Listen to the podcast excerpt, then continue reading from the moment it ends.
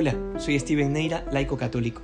Hoy la iglesia inicia el tiempo ordinario y nos muestra a Jesús iniciando su ministerio de vida pública, es decir, el momento en el que comienza a anunciar la buena nueva de Dios, el Evangelio, la invitación a la conversión, a cambiar de vida, a dejar de pecar, a dejar al hombre viejo y revestirse del hombre nuevo según Jesucristo. Sin embargo, también nos muestra una cosa muy importante y en la que quisiera centrarme el día de hoy, y es el llamado que hace Jesús a Santiago y Juan. Estos dos apóstoles es muy interesante porque no conocían a Jesús, es decir, hay un llamado de parte de Jesús y ellos, que jamás habían visto al Señor y que no lo conocían, inmediatamente lo dejaron todo y lo siguieron. Ojo, dejaron todo, dejaron su trabajo, su familia, su casa, todo ¿Cómo puede alguien dejar absolutamente todo por alguien que no conoce? Y es entonces donde salta la primera cosa. ¿Cómo habrá sido la estatura, el porte, la actitud, la persona de Jesucristo, su rostro salvador? ¿Cómo debió haber sido ese encuentro con estos apóstoles que realmente los cautivó por completo al punto de que quisieron dejarlo todo para seguirlo? Pero ¿qué hubo en este encuentro? Eh, Marcos, Marcos no nos cuenta con detalle, sencillamente nos cuenta el hecho. Pero lo importante de esto es la llamada de Dios. Nosotros estamos siendo constantemente llamados por Dios. Y no me refiero solamente a la vocación, al sacerdocio, al matrimonio, a la vida consagrada. Me refiero a la llamada de Dios en todo momento del día.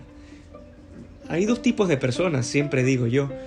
Los que tienen una alarma para levantarse y los que tienen varias cada cinco minutos hasta que logren levantarse. Y les digo esto porque la llamada de Dios comienza con estos pequeños detalles, ya desde la mañana. Son pequeños detalles que exigen santidad. Se los repito, son detalles pequeños, pero exigen santidad. Y la llamada de Dios comienza por allí. Desde eso hasta la exigencia más grande que se puede dar en el colegio, en la universidad, en el trabajo. Pero en eso quiero aclarar que a Dios no se le entregan las cosas mal hechas o acabadas a medias a Dios se le entregan las cosas perfectas, las cosas hechas y acabadas con la mejor capacidad de la que tengamos para que podamos hacerlo con perfección. Recordemos que la respuesta de Dios para nosotros siempre es fiel. Dios es siempre fiel y de nosotros lo espera todo.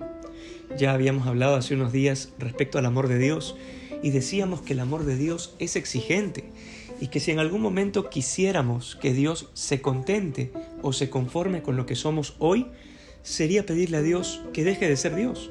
Y es porque Dios quiere de nosotros la santidad y la perfección.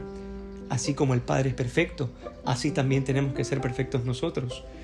De manera que, de la misma forma en la que Santiago y Juan respondieron al llamado de Dios, es la misma respuesta que tenemos que dar nosotros. Dejarlo todo, dejar nuestra pereza, vencer nuestros miedos, y sobre todo ponernos como objetivo de este día responder a la llamada de Dios a cada segundo. Para eso se necesita mucha atención y sensibilidad espiritual. Si nosotros estamos constantemente viviendo de la superficialidad, con una bulla interna y externa, no vamos a poder escuchar la voz de Dios. De hecho, se nos escapará. Para poder escuchar a Dios hay que hacer silencio, pero sobre todo hay que tener mucha sensibilidad y atención a los hermanos y a lo que sucede a nuestro alrededor. De esa manera podemos darnos cuenta cuando Dios nos llama y de manera que podamos responder con prontitud, así como lo hizo María, así como lo hizo Santiago, así como lo hizo Juan. De esa misma forma nosotros estamos llamados a responder a la llamada de Dios, a la conversión y al Evangelio. Que hoy podamos ser más santos que ayer. Dios te bendiga.